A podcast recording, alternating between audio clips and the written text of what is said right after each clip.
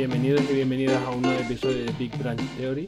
Este episodio es algo distinto porque esto mismo lo estoy grabando yo solo mientras edito el audio. Este nuevo episodio va a tratar sobre deuda técnica, igual que el anterior, e igual que el siguiente, porque dado el resultado de, este episodio hemos decidido dividirlo en dos. Era un episodio muy largo y pensamos que dado el contenido era mejor eh, hacer dos episodios que pudieran cubrir de una forma más cómoda para ustedes este contenido. Lo primero, antes de, dejarles con la entrevista ya grabada, que va a ser una entrevista, agradecer todo el feedback que hemos recibido de, los anteriores cuatro episodios. La verdad que se agradece mucho, más allá de ver unos, números. Y para esto recuerdo que tenemos un email, que es el mismo de los anteriores episodios, de Big Branch Theory, igual que podcast.gmail.com. Y también eh, en este episodio estamos estrenando blog. Cuando salga este episodio, las notas del programa tendrán un enlace a un post de un blog en el que se pueden dejar comentarios. Además, en el blog hemos añadido posts para el resto de episodios por si alguien quisiera añadir comentarios sobre esos episodios. Y nada, si a alguien le apetece dar feedback por Twitter, tenemos también un, Twitter, Big Branch Theory, eh, sin el D. Y, y, si quieren dar feedback personalmente a cada uno de nosotros, pues ya saben que también es muy bien recibido. A continuación, lo que vamos a hacer es pasar a, a un audio pregrabado en el que yo comento con Manu que es el invitado de hoy que se presentará en el audio, un enfoque distinto para la duda técnica, que en lugar de llamarle deuda técnica eh, vamos a hablar de trabajo de cuidados y vamos a hablar de, economía reproductiva versus economía productiva, vamos a hablar de alinear aporte de valor y vamos a hablar bastante de cómo un shift de este tipo es más complicado de lo que parece no solo por la parte de producto y negocios sino también por la parte de ingeniería. Eh, esto es una primera parte. La segunda parte eh, entrarán Alfredo y Miguel, los participantes de otros episodios de este podcast, y ahí hablaremos de aplicaciones prácticas de, este enfoque en el que se intenta tratar el código y todas las tareas que mejoran el día a día del equipo como parte de, una evolución sostenible del producto y de la empresa.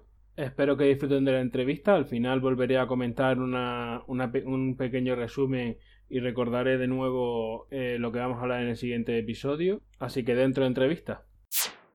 Hoy voy a comentar un acto de intrusismo profesional y me voy a atrever a hacer una entrevista.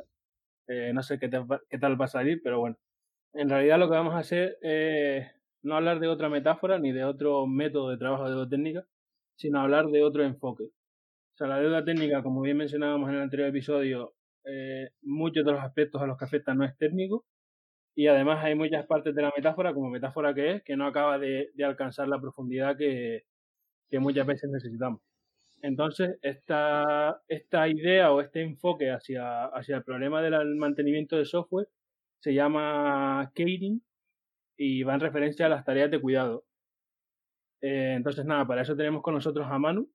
Manu, si, si te puedes presentar en unas pequeñas palabras y darnos un poco de contexto sobre la, referencia del tema y, y, cómo, y cómo llegaste hasta él. Vale, ok. Pues nada, eh, primero me presento y ya luego empezaré con la otra parte que no será tan corta. Eh, soy Manuel Rivero eh, y nada, trabajo en, en, en Codesai. y nada, el, el, tema este es algo que, que llevamos un tiempo haciendo en, eh, en, el, cliente en el que llevamos el último año ah, y estamos haciéndolo tanto en las oficinas que tienen Barcelona como en las que tienen Madrid, eh, pero empezamos en, concretamente en un equipo en, Barcelona eh, y bueno, digamos que, que, no es realmente un método en sí, sino, de hecho ni siquiera es para trabajar con deuda técnica, ¿no? Va un poco más allá, lo que pasa es que sí que que genera como un espacio eh, en el que puedes, eh, como que te da cancha para poder trabajar en, en, deuda técnica si quieres, ¿no? Pero, pero puedes utilizar eh, este, esto para, para, muchas cosas diferentes, ¿no? Nosotros cuando empezamos en, en esta empresa, fue haciendo una, haciendo una consultoría que, que, hicimos Joan Valduvieco y yo eh, a principios de, 2019 y, y estuvimos en, en, el equipo de, de B2B eh, trabajando una semana con ellos, viendo cómo eran sus procesos, entrevistando a, diferentes personas, viendo código, bueno, nos contaban los, los dolores que tenían, etcétera, ¿no? y, y la, la cosa es que nos dimos cuenta de que aparte de, toda la problemática típica, ellos tenían, había algo que era que, que habían pasado por varios intentos de, de, transformaciones ágiles o de intentos de mejora que no habían dado resultado y entonces eh, pues estaban como, en ese sentido, se mostraban como muy escépticos, ¿no? Y, y, desmotivados en el sentido de que no, no, no, tenían muy claro si la situación en la que estaban tenía remedio, ¿no? O sea que en el fondo habían caído como en... ¿Di? Sí. Entonces, cuando ustedes llegaban a hacer la consultoría, ¿era una consultoría de, gestión de código legado, de mejora de procesos? ¿Estaba enfocada en algo en concreto para llegar hasta este punto? ¿O era una consultoría en general de procesos y no, eh, o sea, nosotros entramos, de, de, entrada se supone que íbamos a hacer apoyo técnico, pero es que al final lo que estás es un sistema que es sociotécnico, sabes que todo, que todo influye. Quiero decir, yo no puedo hacer una mejora técnica eh, si el tamaño del trabajo que le entra al equipo es demasiado grande o si la comunicación con producto no es buena. Entonces, ¿dónde está la frontera entre técnico y proceso y social, ¿no? Creo que va, va, va todo junto y tienes que verlo, eh, no sirve nada que optimices una, una, sola parte si el cuello de botella está en otra, ¿no? Entonces, eh, lo, que, lo que queríamos era, si nosotros íbamos a entrar a trabajar allí, queríamos tener primero un, un, trabajo de, de, entender eh, lo que estaba pasando, pero no solo con, con, los desarrolladores, sino con todo lo que tenían alrededor, ¿no? Es, es un poco eso, por lo que es un poco de todo, ¿no? No es técnico proceso, sino es que al final tienes que, es como ver el sistema como en conjunto y, así detectas dónde están eh, esos, cuellos de botella o los círculos viciosos que, que están, que los están parando, ¿no? Entonces lo tienes que ver en conjunto, creo. Em, bueno, y eso, eh, ah, estuvimos una semana con ellos y, sacamos un, un, montón de, de información, ¿no? y la cosa es que luego al, al intentar procesar eso y analizarlo para, para pensar estrategias, formas de, empezar con ellos, ¿no? Y, proponerles, mira, vamos a hacer esto, eh, pues Claro, es, difícil porque, porque tienes como muchas cosas y muchas cosas que están relacionadas, por eso, porque es un sistema que es sociotécnico, es el equipo, el conocimiento, la tecnología, el código que ya está, que te deja avanzar o no te deja avanzar, o hay partes difíciles, partes que no son tanto, la organización, la presión que puedan tener, los cambios, ¿no? El sistema es complejo y además está en, flujo constante, siempre está cambiando, ¿no? Entonces es difícil saber eh, qué cosas puedes hacer o las consecuencias de una acción, etc. Muchas las sabes a posteriori, pero de antemano es difícil saberlas, ¿no? Entonces tienes que proponer ciertas acciones, las efectúas, ves qué pasa y según lo que pasa, pues vas adaptando, ¿no? Pero sí que nosotros lo que hicimos fue para representar la información y poder pensar sobre ello, lo representamos como los, fenómenos que estábamos viendo, lo representamos como si fuera eh, como un sistema dinámico, ah, viendo las relaciones entre, entre las diferentes cosas que estaban pasando, ¿no? Eh, entonces, ah, digamos que que esos los hábitos, la cultura, las prácticas o la falta de prácticas, ¿no? Vimos que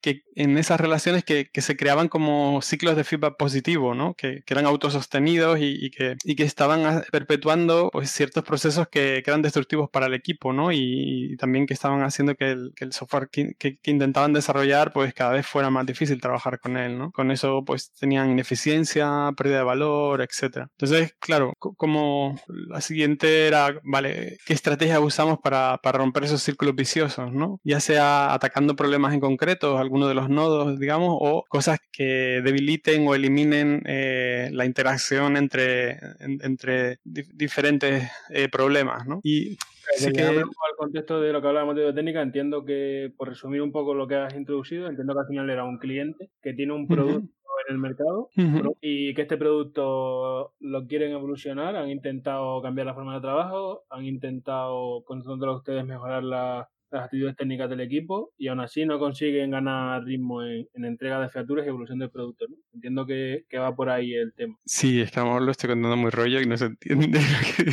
pero, pero más bueno, porque me he puesto a hablar de sistemas dinámicos, no sé qué, no sé cuánto, y a lo mejor es muy rollo. Sí, básicamente ellos querían mejorar... Eh...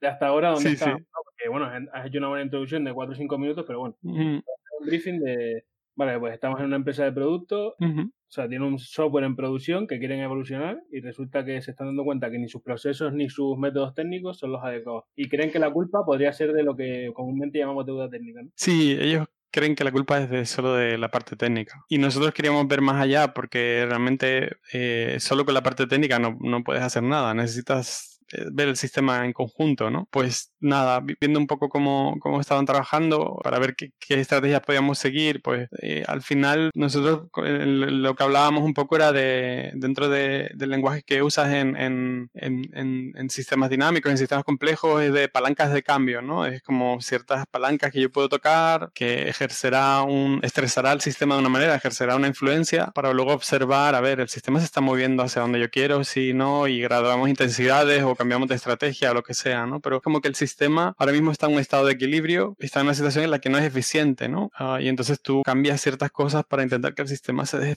¿sabes? se desplace hacia otro estado de equilibrio en el que pues, pues sea como más eficiente y más productivo, ¿no? Y eso es un poco lo que, lo, que empezamos a ver, ¿no? Entonces eh, propusimos, eh, nos pusimos a pensar y detectamos como muchas palancas de mejora que, que podíamos usar, eh, desde mejorar las, los skills técnicos del equipo, trabajar en maneras en que hubiera más difusión del conocimiento y que se evitaran silos o silos que aparte eran muy peligrosos porque la rotación era alta, cristalizar cierto conocimiento en forma de automatización, de test, de documentación, eh, cambiar algunos hábitos en la forma de trabajar, buscar que, todo el equipo fuera dueño del, del producto, que no fuera simplemente estuvieran ahí al final del proceso y toma esto, pero hay cosas que son muy grandes o cosas que no se entienden bien o que no están definido qué debe pasar para que considerar que esto está funcionando, ¿no? Entonces el, el, ampliar eso y que las diferentes partes de ese equipo en conjunto, no solo eh, los desarrolladores, empiezan a, a, ser más eficientes colaborando, ¿no? Claro, cada una de esas estaba atacando ciertos ciclos viciosos, pero volviendo a pensar en, en, en, todas las cosas que no habían tenido éxito, de los intentos anteriores y algunos con, quiero decir, eh, el tipo de ideas que estamos proponiendo, algunas a lo mejor son un poco, no, no son tan comunes o se salen un poco de lo técnico,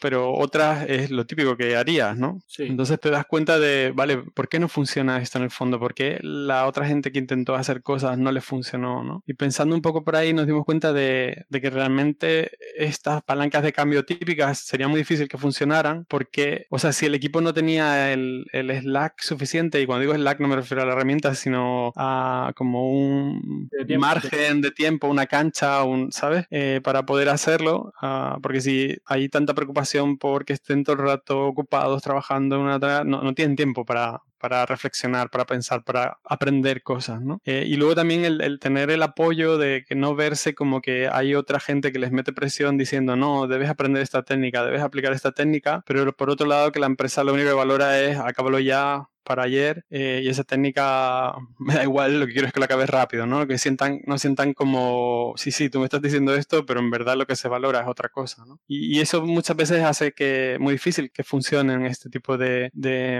de iniciativas y más cuando son iniciativas que de entrada tienen un impacto en la productividad, ¿no? Hasta que las personas eh, son capaces de, o sea, aprenden y son capaces de usar esa técnica y, de hacerlo de una manera efectiva, pasa un tiempo y eso se nota en la productividad, ¿no? Entonces, si, si no tienes ese, esa cierta... Claro, no, sobre todo si, si la productividad se, se entendía por, por generar funciones nuevas o, o, o, cerrar proyectos nuevos. Si esa era la productividad, pues claro, entrar en un sistema para, para añadir prácticas nuevas igual iba a ser contraproducente. Entonces, al final, eso, que tienes un problema más de fondo y, ese problema está amplificando a todos los demás, ¿no? Que es, esa, esa, concepción de, de, qué significa valor para la empresa, ¿no? Y entonces eh, ahí, a partir de ahí eh, vimos que teníamos otra palanca que además es, es, más difícil que las otras porque es una palanca cultural, eh, pero son las palancas que son más poderosas, ¿no? Entonces eh, lo, lo, que propusimos es eso, redefinir el valor, redefinir el concepto de valor en, en, en, la, en la, empresa eh, y, y buscar el que a partir de, de, ese momento, dime, sí. ¿A qué nivel? Por ejemplo, redefinir el valor para, no para un equipo, ¿no? Sino entiendo que sería más alto nivel, a un CTO o a un, a un CPO incluso, ¿no? Definir qué esperan ellos de... Sí, o sea, va más allá. Al, al final es, es ver, es, digamos que la situación a la que tú has llegado hay un montón de cosas que influyen, ¿no? Pero una que es importante es que al final eh, hay una asimetría, ¿no? Tú es como que tienes diferentes tipos de trabajo. Tienes un trabajo que la, que la empresa considera productivo, que es esa, sacar features, tal, tal. Vale, y que eso salga lo más rápido posible y eso es lo único que se está valorando, ¿no? Eh, pero hay otros tipos de tareas que, que lo que hacen es eh, cuidar de, de, la habitabilidad o de la salud de, de, ese sistema para que pueda seguir funcionando, para que pueda eh, digamos, eh, seguir produciendo valor y, pudiéndose evolucionar, mantenibilidad, toda una serie de cosas, ¿no? Eh, que no se le está dando valor, ¿no? Y, entonces a partir de ahí, viendo, viendo eso, sacamos el, el, concepto este de, tareas de cuidado que se basa un poco, si, si lo buscas en Wikipedia o ves, eh, hay pues muchos temas de, viene la idea de, de, temas de economía desde una perspectiva de género, en la que en la sociedad tú tienes trabajo que es considerado productivo y, y que suele ser valorado, remunerado, y luego tienes una serie de trabajos que son de cuidados, que, que sirven para, sobre todo para esos temas de salud, eh, temas de sostenibilidad, que no son valorados en la sociedad, ¿no? Y, y eso es una simetría que la misma sociedad nos está llevando a, a hacia y ya aquí me meto en política, en otro tipo de cosas, eh, hacia problemas de, de, de, sostenibilidad, incluso a nivel de planeta, ¿no? O, o, o de sistema. Y ahí, ahí, en el fondo, salvando las distancias, hay cierto paralelismo, ¿no? Y, y ves como esa microoptimización de solo preocuparte o solo considerar un, un poder de producción de valor, te acaba llevando a, a, a, una forma de trabajo que es muy, muy extractiva, ¿no? Que llega a un punto en que llegas al límite del sistema que tienes y, de, y el negocio en el fondo, ¿no? Porque o, el equipo lo desmotiva y se acaba yendo, o acabas teniendo un, un código que es tan difícil de cambiar que, que empiezas a ser tan lento que, que, la competencia te puede superar, ¿no? Tiene toda, una serie de, problemáticas, ¿no? Sobre una cuestión muy interesante porque además eh, en el episodio anterior hacíamos muchísimo hincapié, por ejemplo, en los impactos no técnicos de la deuda técnica. Y claro, en este enfoque se recoge mejor porque entiendo que cuando ustedes exponen este enfoque, eh, hablarían también de cosas como retención de talento o, o ese tipo de, o sea, me, hablarían, no, tendrían en mente también este tipo de, de, componentes en la empresa, ¿no? Porque decías que había rotación alta. Mm. Y si el enfoque también quería coger eso de retención de talento y motivación de sí, la gente. Sí, sí, sí, pero al final digamos que lo, lo, estás tratando en conjunto y, te das cuenta de que no solo es, eh, no sé, que no son robots que programan y que tú les vas a enseñar TDD y entonces el robot va a programar mejor, ¿no? Que hay, que hay toda una serie de cosas de parte que son, o sea, que quiero decir, que de, de, reconocimiento, de motivación, de gustarse a ellos mismos en lo que están haciendo, de sentirte, eh, no sé, que no estás haciendo una ñapa detrás de otra para, para, eh, en una, como si estuvieras en una rueda de hámster corriendo, venga, venga, venga, sino que realmente empezar, empezar a sentirte orgulloso de lo que estás haciendo, ¿no? Y, y, y, eso es una cosa muy bonita cuando, cuando el equipo empieza a, con el tiempo a cuajar y a, y a, poner todo este tipo de, ¿sabes? A trabajar de esta manera y, empiezas a ver que, que, ellos empiezan a, pues a gustar y a sentirse orgullosos de lo que están haciendo y están en un legacy, pero tienen otras herramientas y lo ven de otra manera y, ven más el desafío que el, que el, sufrimiento, ¿no? Es una tontería, pero ese cambio de perspectiva cambia muchísimo el, el, el también cómo trabajas, ¿no? La empresa eh, entra a valorar mejor ese, esa, esas tareas viéndolas en un enfoque más de cuidados y de, y de salud, del mantenimiento del producto, o, o cómo, o sea, cómo, cómo se produce un shift para ver que ese valor no estaba siendo, ese, esas tareas no aportaban valor, a ver que ahora sí que aportan valor. O sea, primero de entrada, nosotros lo que tuvimos que hacer fue una venta, ¿no? Porque nosotros, claro, lo veíamos de, joder, este tipo de trabajo, el, tema de, de trabajos de cuidado, tiene mucho valor para la empresa y es estratégico, ¿no? Y eso es una cosa que nosotros creíamos, porque en el fondo lo que estás haciendo con eso es invertir en el equipo, ¿no? Realmente mi producto es el equipo y a partir de que el equipo esté mejor, van saliendo las cosas, ¿no? Pero sí que, claro, eso es lo que nosotros creíamos, pero teníamos que contárselo, ¿no? A, a... Y entonces lo que, lo que queríamos era no contárselo al equipo y que el equipo intentara hacerlo y que por encima tuviera, siguiera la misma presión, ¿no? Y la misma cultura, y porque al final la cultura se, eh, se carga a cualquier estrategia, ¿no? Porque es mucho más poderosa. Entonces, si ellos no percibían que, que era seguro eh, intentar todo ese tipo de cosas porque estaba apoyado desde arriba, era muy difícil, ¿no? Entonces, tuvimos una, una reunión con, y en la que entramos con el líder del equipo, el CTO de la empresa y el CPO, ¿sabes? Diferentes personas que, estaban por encima de, cada una de las partes de, ese departamento, porque era en un departamento solo que se empezó. Y les contamos todo esto que te estoy contando, había una presentación que era de cómo iba a ser el coaching de la empresa con todas estas palancas, no sé qué tal, tal, y hacia al final le dijimos, eh, pero esto no se puede poner en marcha, creemos que es muy difícil que se ponga en marcha sin hacer esta redefinición de valor y les contamos el por qué y todo esto que, que estaba contándoles ahora. La cosa es que eso, que fueron muy, que fue muy valiente, supongo que también es el... Y, decidieron probar, ¿sabes? Y eso no quiere decir que cambie eso la cultura, porque creo que eso lleva más tiempo aún, lleva eh, el que funcione, si no funciona no, no te lo van a aceptar, pero sí que por lo menos fueron valientes, eh, le dieron una oportunidad, ¿no? Dijeron, oye, pues vamos a probar esto, hemos probado otra serie de cosas y nos ha llevado hasta aquí y, no, estamos saliendo, pues vamos a probar de esta manera, ¿no? Y, nada, y, ellos hablaron con el equipo para que ellos estuvieran, se sintieran seguros y, supieran que, en cada momento lo que estaban haciendo tenía valor por la empresa, porque muchas veces cuando tú no tienes este entorno eh, y la persona o sea, depende mucho de, cada persona en cada momento, el decir, bueno, ¿qué hago? ¿Hago esta ñapa aquí, lo entrego? ¿O lo podía refactorizar y esto, pero voy a tardar un poco más, y, pero la empresa no, no apoya? Entonces, si estoy haciendo esto, claro, tienes una, no sé cómo decirte, como una lucha interna entre esa presión que, que tienes para tal o hacerlo bien, ¿no? Y vivir eso y que lo tenga que decidir cada programador es muy duro, ¿no?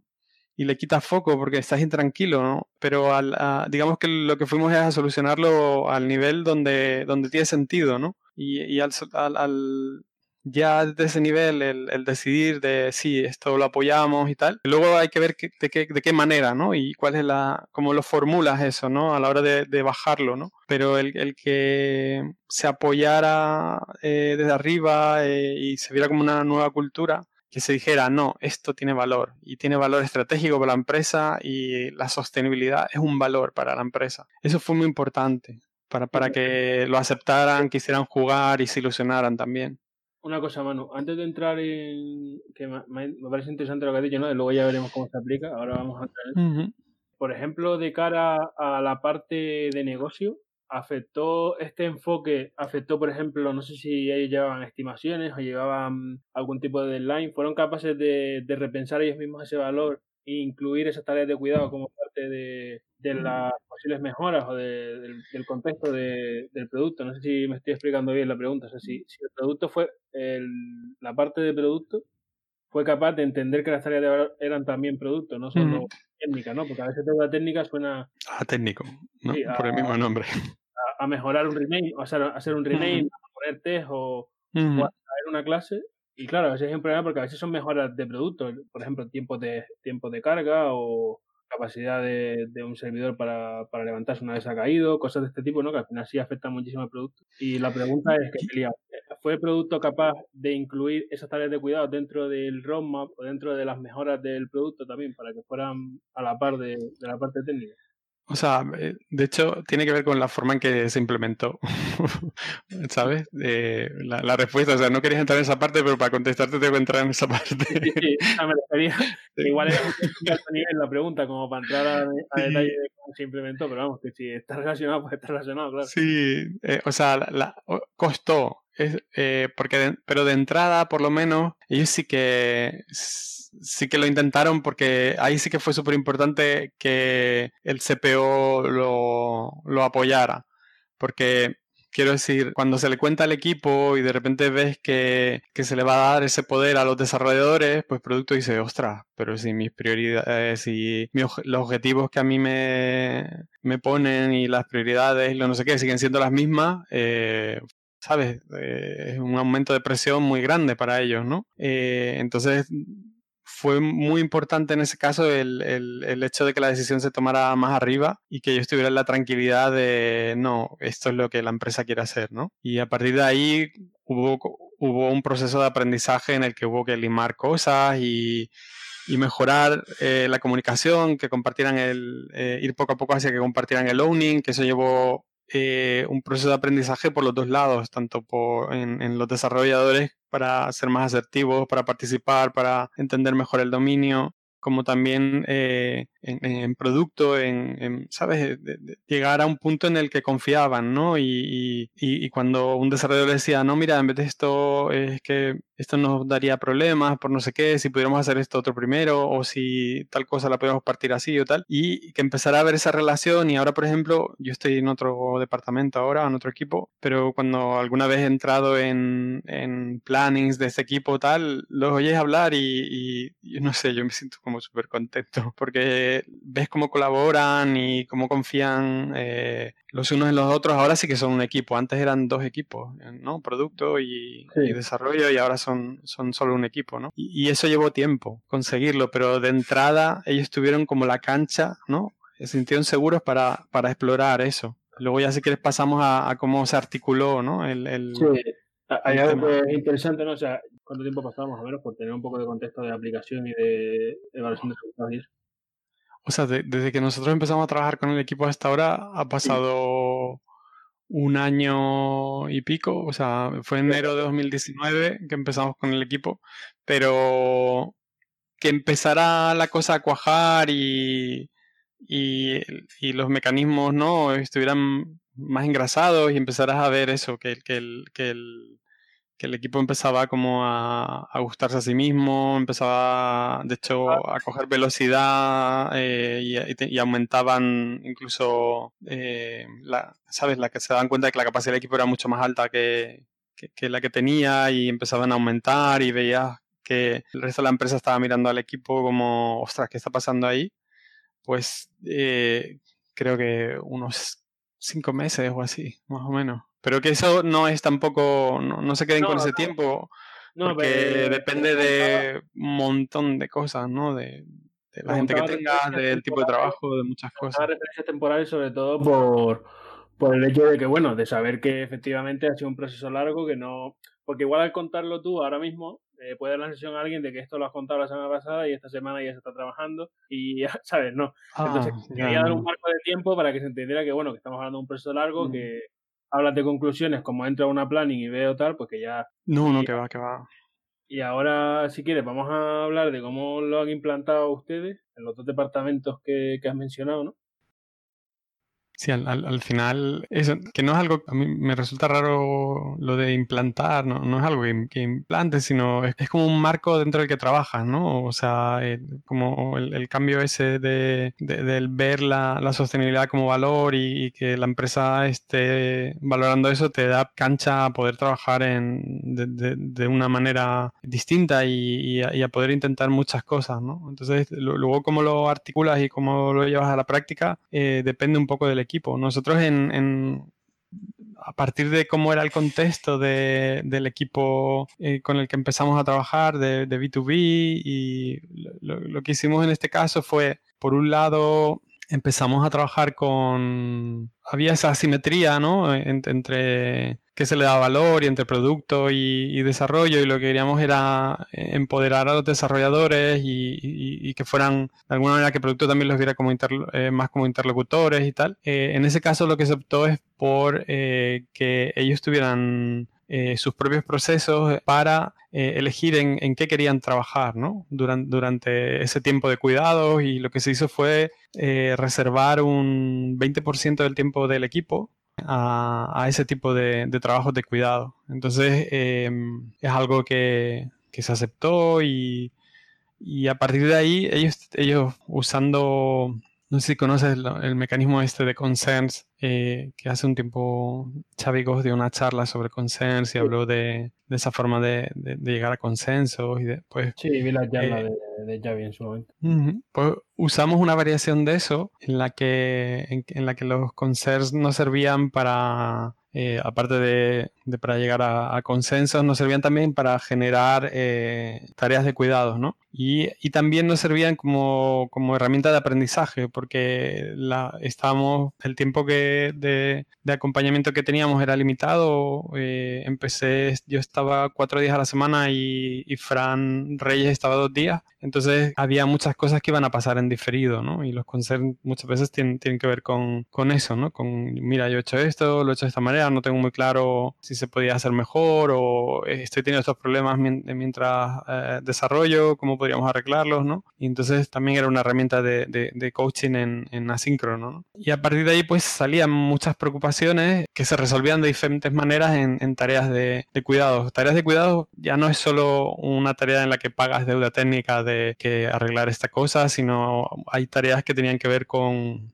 con llegar a acuerdos, hay tareas que tenían que ver más con con aprender o, con a veces era, pues la gente está teniendo problemas al usar, eh, yo qué sé, el destructuring de, en JavaScript y había gente que sí sabía, entonces eh, se les daba la tarea de cuidado, era pues eh, preparar una charla y estas personas que sabían más de ese tema preparaban una charla sobre ese tema durante un sprint y al sprint siguiente hacían un taller para el resto del equipo o, y orgánicamente, por ejemplo, eran capaces de, orgánicamente me refiero al equipo en sí mismo, sin necesidad de, la formación externa, ¿no? Como eran eran capaces de detectar peores pain points que tenían, o sea, a nivel de, de, de técnica, de, porque digo que igual no sé si, como no contesto, no sé si hubo primero que dar formación en que en cómo detectar un smell o en cómo detectar problemas de producto. Sí, sí que hubo, sí que hubo eso en principio.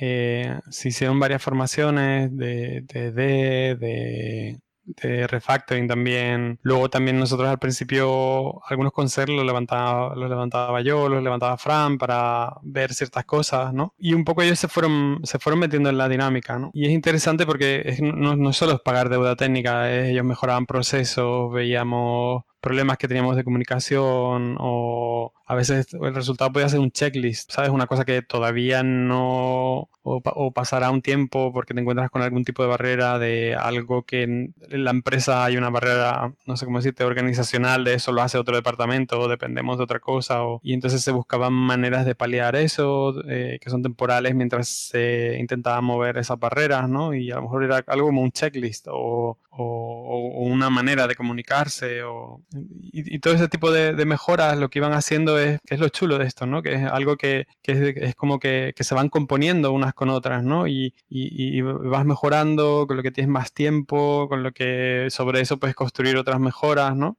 Eh, y llega un momento, la rueda se pone en marcha y ya empieza a seguir sola, ¿no? Y entonces tú tienes que intervenir menos también, ¿no? Al principio sí que hay mucho más y a veces también tienes que resolver que a veces salen eh, como todavía hábitos antiguos, ¿no? Y, en, las relaciones entre diferentes partes eh, y entonces a veces tenías que intervenir o tal. Ahí la verdad que el lead del equipo creía muchísimo el tema y lo defendió mucho y ayudó un montón, sobre todo a trabajar con la parte de producto, ¿no? Pero vaya que con, poco a poco los resultados ya hacen que todo el mundo crea más todavía, ¿sabes? Como, no sé, si empiezas a hacer deporte, al principio tienes que echarle mucha voluntad, luego cuando empiezas a ver, no sé, como empiezas a ver resultados, como que ya se hace un poco más fácil, ¿no? porque... Eh, una pregunta, ¿eh? ¿eh? Primero estaba en un departamento que lo has nombrado como B2B y hmm. Ahora en otro departamento. Hay mucha, o sea, hay mucha diferencia de fricción o de capacidad de, de ir cogiendo ritmo en este tipo de, de tipo de tareas de un departamento a otro gracias al cambio cultural de la empresa o ha habido que mm. picar casi de igual manera? O sea, lo, lo bueno que tiene es que tiene, una parte buena y una parte mala. y digo, la parte buena es que de entrada no tienes que convencer a la gente de, oye, vamos a probar esto, no sé qué, sino lo quieren probar, ¿vale? Eh, y entonces ahí tienes un montón ganado. ¿Cuál es la parte mala? Las expectativas. ¿sabes? Eh, y la parte mala es, pues en este equipo en cuatro meses no sé qué, pues a lo mejor tú llegas a otro equipo que la situación de inicial puede ser mucho más difícil o lo que sea, pero está la expectativa de en cuatro meses esto está como un reloj, ¿sabes? Y, y eso es lo, Entonces yo creo que cada equipo es, es distinto y, y, en cada equipo pues tienes que ver a partir de, de dónde estás, empezar a construir y puede que que sea más fácil o más difícil, ¿no? Pero, pero bueno, por lo menos ya has introducido e-, esa, no sé cómo decirte, la duda, ¿no? De, de en la empresa de, de, puede que haya otras formas de trabajar o parece que, ¿no? Y, y, en otro, y, y empieza a ver cómo se extiende la, el en el vocabulario, ¿no? Ves que a la hora de, de estar hablando de, de, ciertas cosas en la empresa, están usando el tema de, de cuidados, de, vale, y ahora, eh, sostenibilidad hayan conseguido madurar, por decirlo de alguna manera, ¿no? O establecer este, mm, enfoque o lo que, sí, el enfoque, vamos a llamarlo enfoque o idea o ideología, no sé cómo llamar.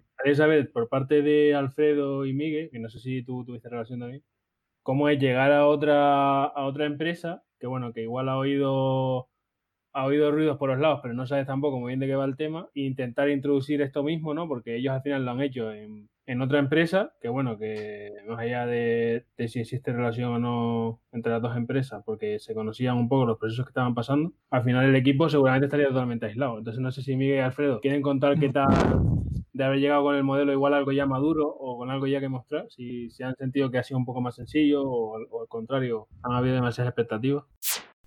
Bueno, y hasta aquí la primera parte del episodio. Como acaban de escuchar, en la segunda parte del episodio entrarán Miguel y Alfredo a comentar cómo es llegar con este marco de trabajo ya maduro a otra empresa que sabía todo lo que había contado Manu y estaba interesada en hacer lo mismo. Así que muchas gracias por escuchar hasta aquí. Espero que les haya escuchado esta primera parte y que escuchen la segunda. Como mencioné al principio, todo el feedback bienvenido. Tienen los datos del programa el email, el Twitter y el blog. Y hasta el próximo episodio.